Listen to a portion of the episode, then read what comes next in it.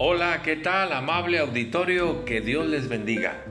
Hoy llegamos al último capítulo del libro del profeta Daniel. Un libro lleno de visiones, todas para suceder en un futuro.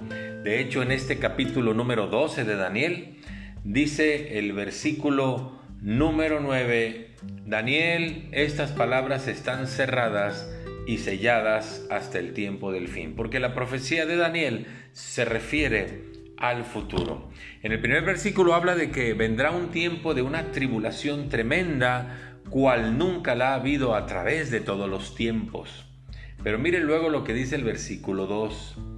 Y muchos de los que duermen en el polvo de la tierra serán despertados, unos para vida eterna y otros para vergüenza y confusión perpetua.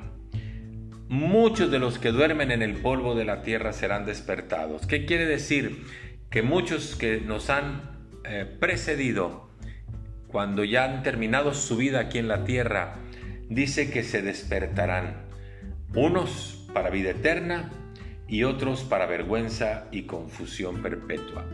¿Sabía usted que cuando Dios dijo, hagamos al hombre a nuestra imagen y semejanza, puso en el hombre eternidad? El hombre fue creado para ser eterno.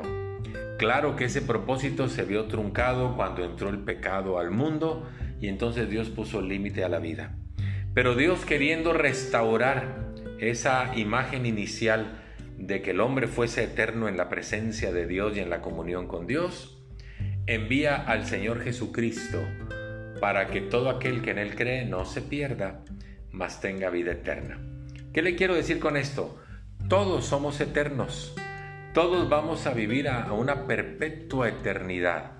Pero ¿cuál será la diferencia? Lo que dice este versículo número 2 de Daniel. Muchos de los que duermen en el polvo de la tierra serán despertados, unos para vida eterna y otros para vergüenza y confusión perpetua. ¿Quiénes serán los que resucitarán para vida eterna?